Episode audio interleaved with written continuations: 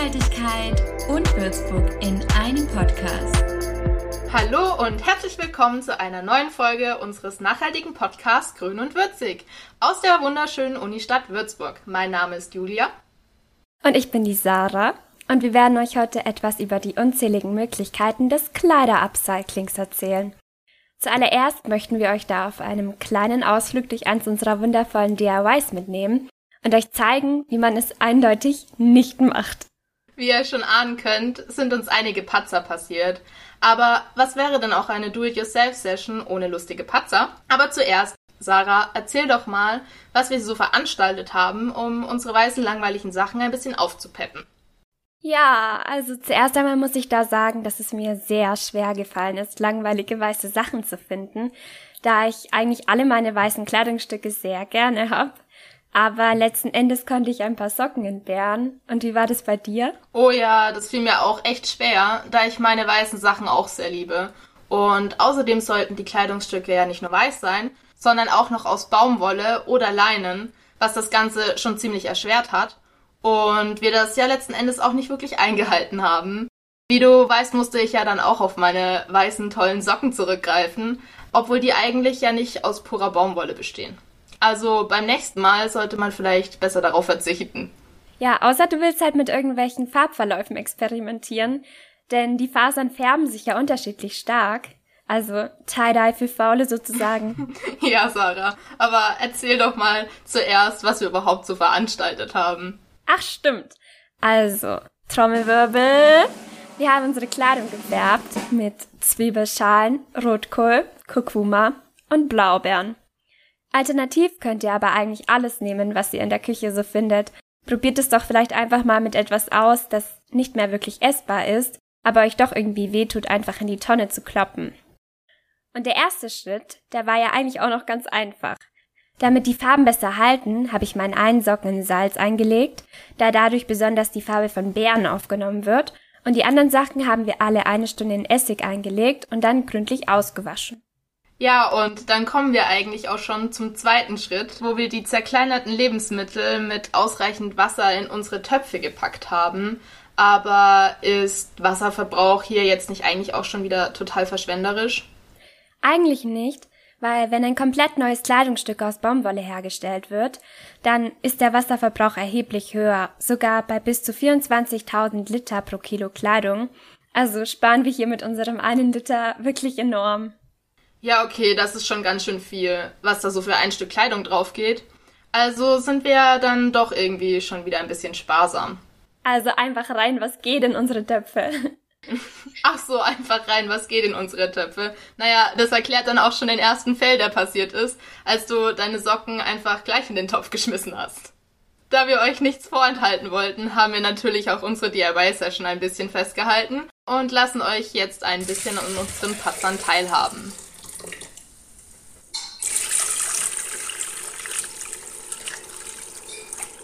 Oha, das ist so krass orange. Ja, bei mir hat sich das Wasser auch schon ganz schön gefärbt. Also ich dachte ja bei den Bären echt, dass das nichts wird, aber jetzt ist es echt ziemlich rot, ob es eigentlich blau werden sollte, aber egal. rot ist auch schön. Ich glaube tatsächlich, dass sich das noch arg verändert, wenn wir dann die Kleidungsstücke reinlegen. Hast du deine Kleidungsstücke noch nicht reingelegt? Nee, ich habe die noch nicht reingelegt. Man muss doch erst die Sachen absieben, Sarah. Hey, ich, oh Mann, ich, ich habe das gleich danach sofort rein. Ach, deine Sachen sind schon gefärbt. wow, ja. Hey, schau mal her, das ist schon richtig, nicht mal rot, sondern eher so lila. Oha. Aber es sieht gut aus. Ich finde die Farbe cool. Ich glaube, das ist gar nicht so schlimm, wenn man das davor schon reintut. Ist vielleicht nicht so appetitlich, aber...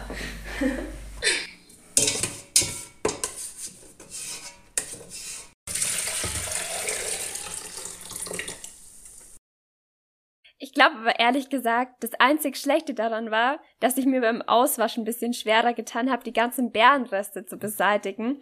Also die waren echt überall geklebt. Und dann kam noch der Kurkuma dazu, der das ganze Waschbecken irgendwie gelb gefärbt hat.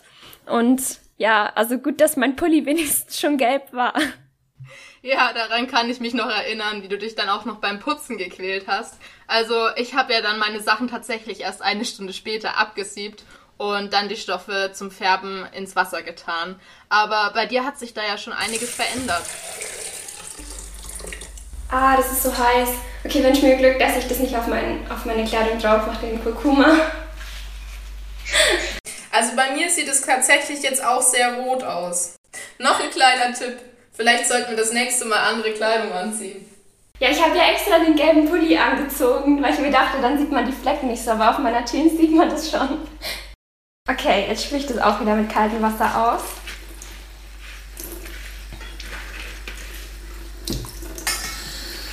Okay, sogar meine Handschuhe verfärben sich komplett gelb.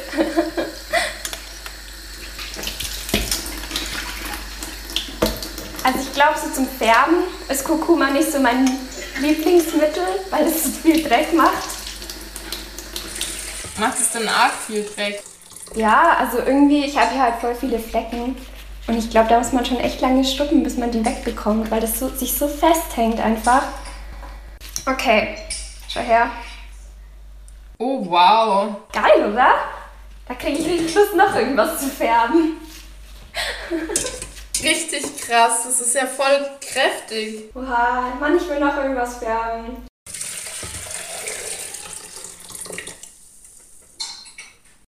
Und was sagst du jetzt zu deinem endgültigen Farbergebnis, nachdem wir hier zwei Wochen später sitzen? Das kenne ich halt selber noch nicht.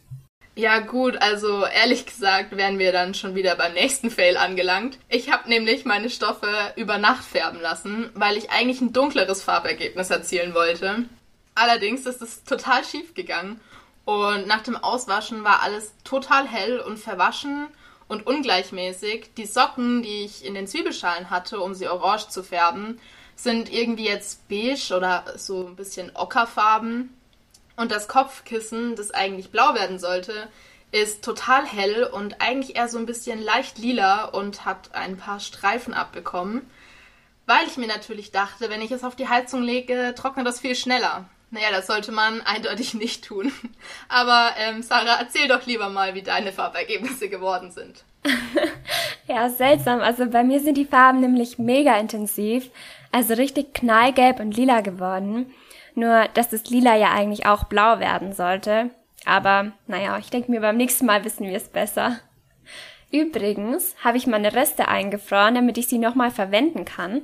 Ich habe es jetzt nur leider nicht beschriftet oder so. Also, falls mal jemand denkt, es ist ein leckeres Mousse oder so, dann weiß ich jetzt nicht, ob Beeren in Mischung mit Salz so gut schmecken werden. Also, ich glaube, ich fände das Ganze jetzt nicht so lecker. Ähm, aber bei mir war es ja eigentlich so, dass ich den Rotkohl total auskochen musste und ich glaube, der hätte auch nicht wirklich gut geschmeckt.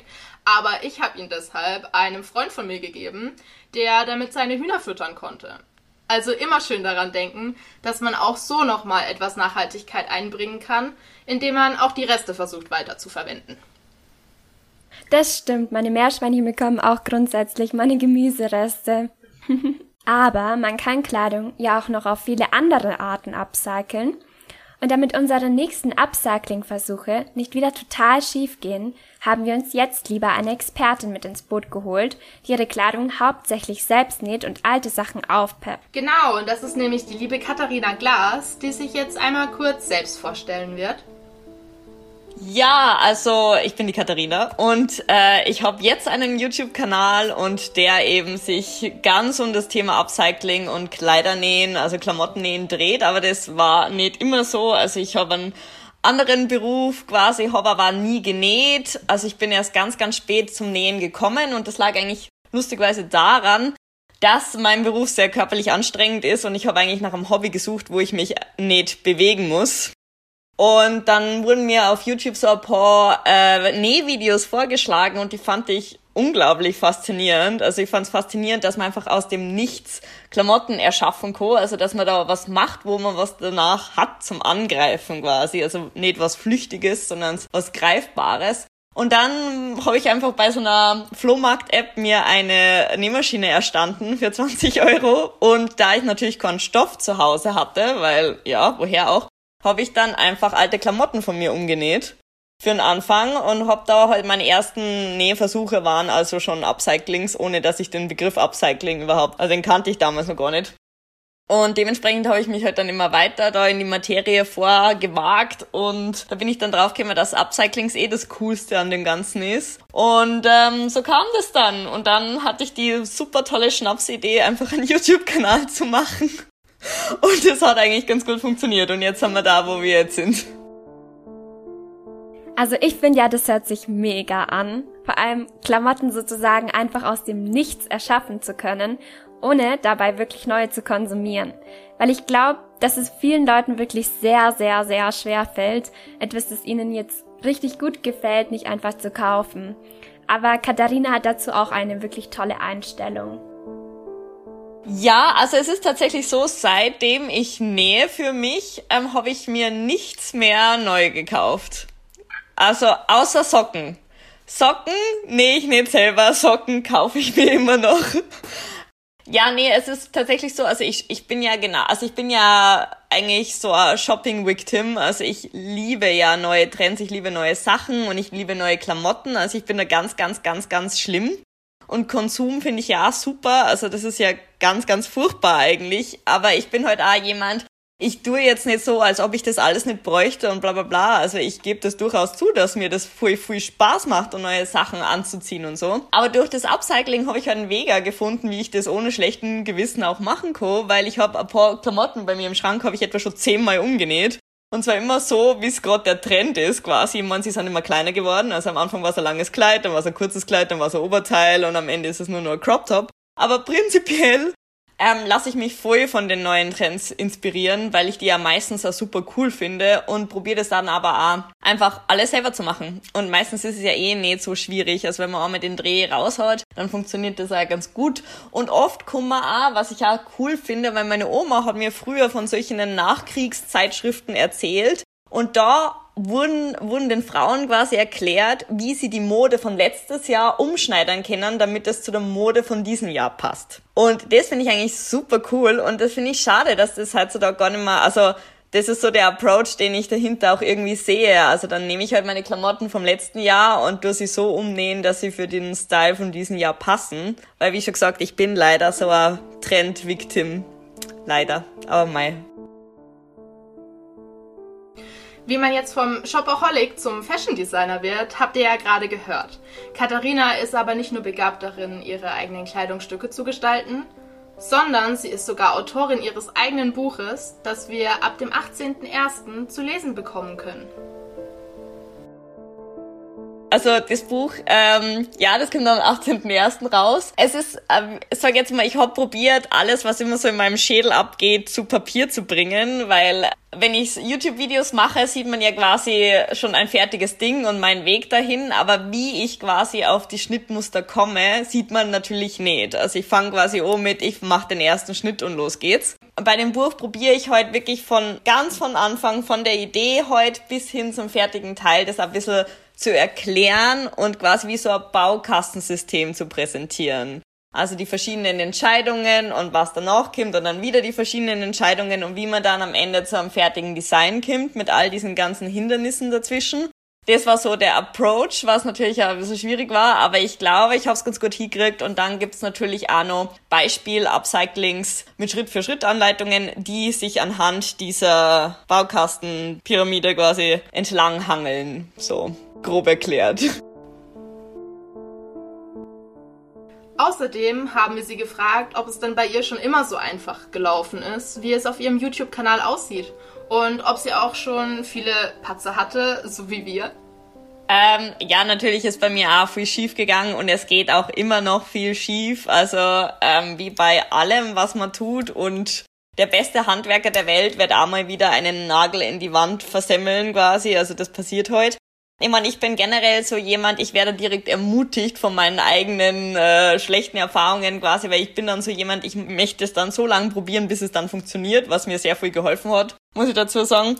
Aber ich sag halt immer, ganz ehrlich, wenn man so eine Klamotte im Schrank hat, das man nie anzieht, ja, also du hast das schon zehnmal aussortiert und zehnmal wieder in den Schrank gehängt, weil du dir denkst, oh, irgendwann ziehe ich das an, ja, dann denkst du, okay, jetzt bring ich es zum Altkleidercontainer, hast aber keine Zeit und es hängt schon wieder in dem Schrank, es hängt etwa schon zehn Jahre in dem Schrank. Will heißen, das Schlimmste, was passieren kann, ist, dass du es dann auch in den Müll haust, wo es wahrscheinlich anyway hinkommen würde, weil du trägst es nicht. Will heißen, es kann eigentlich gar nicht schlimmer werden, wie es jetzt eh gerade schon ist für dieses Kleidungsstück. Ja, und das ist immer so der Punkt, den ich mir selber denke. Ich würde niemals ein Kleidungsstück zerschneiden, das ich toll finde. Warum sollte ich das? Ich tue Kleidungsstücke zerschneiden, die ich niemals anziehen würde. Will heißen, es kann gar nicht schlimmer werden, wie es eh schon ist. Und natürlich aus Fehlern lernt man, die alte Leier. Also es ist halt wirklich ein Geduldsspiel. Nähen ist definitiv ein Geduldsspiel. Also wenn man da ein bisschen Probleme hat, dann sollte man das eher nicht machen, weil man braucht schon Fuichi und äh, Ruhe und so. Ähm, aber also ich bin also ein Mensch, ich kann mich stundenlang mit einem Sudoku beschäftigen, also kann ich mich dementsprechend auch stundenlang mit einem Nähteil beschäftigen. Aber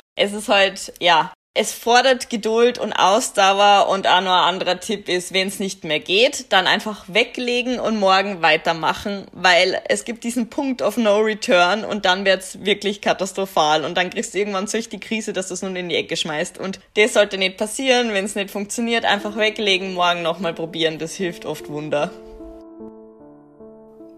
Und zu guter Letzt wollten wir noch wissen, was man als blutiger Anfänger unbedingt beachten sollte. Ähm, also mein Tipp ist auf jeden Fall, wenn man blutiger Anfänger ist und man fängt die ersten Sachen zu nähen an. Also wie schon gesagt, nehmt Stoffe oder auch wenn ihr ein Upcycling macht, ist ja wurscht, nehmt auf jeden Fall einen Stoff, der nicht dehnbar ist. Ich finde, dehnbare Stoffe zu nähen ist einfach so viel schwieriger. Und wenn du als Anfänger das erste Mal und wenn du nur eine Hose kürzt und das ist aber eine dehnbare Hose und als Anfänger probierst du da das erste Mal sowas, das kann nur schief gehen. Und dann ist man wieder deprimiert und schmeißt alles hintere. Also ich würde sagen, egal was das erste Projekt ist, ob es jetzt ein, ein Kissenbezug aus dem Nichts ist quasi oder dass ich mein Hemd, den Ausschnitt umändere oder keine Ahnung was, es sollte auf jeden Fall ein Stoff sein, der nicht dehnbar ist. Es ist wirklich leichter für den Anfang. Also ich muss sagen, ich bin jetzt echt auf den Geschmack gekommen, mal wieder selbst was zu nähen. Wie geht's dir da? Oh ja, ich habe auch richtig Lust bekommen, Dinge wieder selbst zu nähen. Ich werde mir jetzt auf jeden Fall auch endlich mal wieder eine eigene Nähmaschine zulegen. Ja, voll die gute Idee. Und ähm, sag mal, Julia, was ich dich noch fragen wollte. Ich war jetzt wegen Corona erst dreimal in Würzburg und du kennst dich ja ziemlich gut aus. Wenn man jetzt wirklich gar kein Fingerspitzengefühl hat, gibt es denn da auch Möglichkeiten in Würzburg, Kleidung wieder zu verwenden, indem man zum Beispiel in Second-Hand-Shops geht? In Würzburg gibt es tatsächlich echt einige Second-Hand-Läden. Aber meine liebste Shoppingmöglichkeit ist tatsächlich der Fashion-Flohmarkt. Hast du denn davon schon mal was gehört? Ja, voll cool. Also allgemein schon, aber dass es sowas in Würzburg gibt, wusste ich nicht. Wo findet er denn statt? Ja, das ist tatsächlich ziemlich cool, da der direkt am Hauptbahnhof in der Posthalle stattfindet und so ziemlich zentral ist und auch ziemlich einfach für Neulinge zu finden ist. Jedenfalls kostet der Eintritt dort zwei Euro und man landet in einer riesigen Halle mit mega vielen Ständen und einer riesigen Auswahl an Second-Hand-Kleidung. Ich habe tatsächlich dort sogar meinen allerliebsten Cardigan bekommen, der unfassbar dick ist und dazu hat er mich noch fast kein Geld gekostet. Man kann da also eigentlich alles finden, was das Herz begehrt. Hört sich auf jeden Fall mega an. Aber wenn mein Kleiderschrank jetzt mal wieder überquillt und ich eigentlich gar keine neuen Sachen kaufen will, wie einfach ist es denn dann, dort selbst einen Stand zu bekommen? Das ist grundsätzlich eigentlich ziemlich einfach. Du kannst da einfach auf der Flaschenflohmarktseite dich anmelden und für einen Stand sozusagen bewerben. Allerdings bewerben sich da natürlich mega viele drauf. Und dafür haben die Veranstalter auch eine richtig coole Lösung gefunden. Die Stände werden nämlich unter den Bewerbern verlost und du kannst aber auch deinen Stand mit einer Freundin teilen, wodurch die 28 Euro Standgebühr dann auch schon ziemlich gut ausgeglichen sind. Vielleicht hast du ja Lust, dass ich dir den Fashion Flohmarkt mal zeige. Ja, voll gern. Also ich stelle mir das richtig cool vor. Vor allem, wenn man bedenkt, dass im Schnitt die Hälfte der Kleidung nicht ein einziges Mal angezogen wurde und der Rest nur ungefähr vielleicht zehnmal. Oh Gott, das ist ja wirklich krass. Aber bedenkt mal, wie viel Treibstoff schon allein durch den Transport verbraucht wird. Wusstest du, dass 90% der Sachen, die wir kaufen, mit dem Schiff zu uns transportiert werden? Und allein dass 17 der größten Schiffe so viel Schwefel auswerfen wie alle Autos der Erde? Ja, wirklich unvorstellbar. Vor allem, wenn ich mir überlege, dass ich da extra lauf oder mit dem Bus fahre, um Treibstoff zu sparen. Aber jetzt nochmal zurück zum Secondhand-Shopping. Welcher ist denn dein absoluter Lieblings-Secondhand-Shop in Würzburg? Also ehrlich gesagt war ich tatsächlich bisher jetzt erst in einem, weil ich mich sonst auf dem Fashion-Flohmarkt immer komplett eingedeckt hatte. Aber vielleicht sagt dir das Brauchbar ja was. Dort gibt es eigentlich alles, was das Herz begehrt. Von Kleidung über Möbel, Bücher, Geschirr und Spielzeug kannst du dort eigentlich sogar deinen kompletten Haushalt ausstatten. Also es sagt mir tatsächlich nichts, aber wenn ich mal wieder in Würzburg bin, steht es dann auf jeden Fall auf meiner To-Do-List.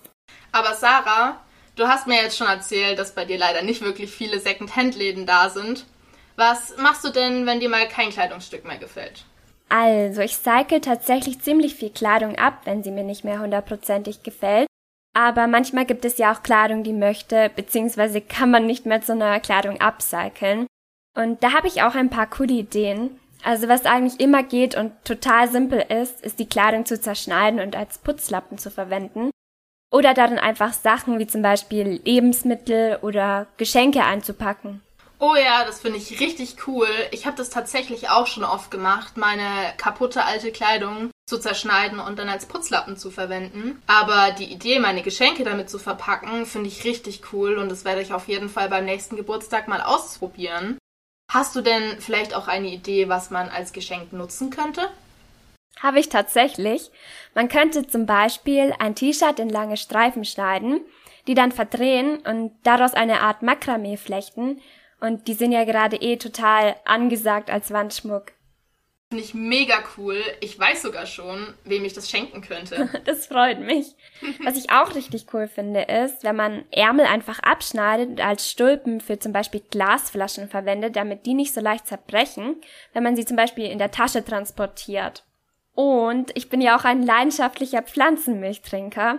Da finde ich die Idee, wenn man Milch selbst macht und dabei ein altes Kleidungsstück als Nusssieb verwendet, eigentlich auch richtig cool. Also natürlich gewaschen.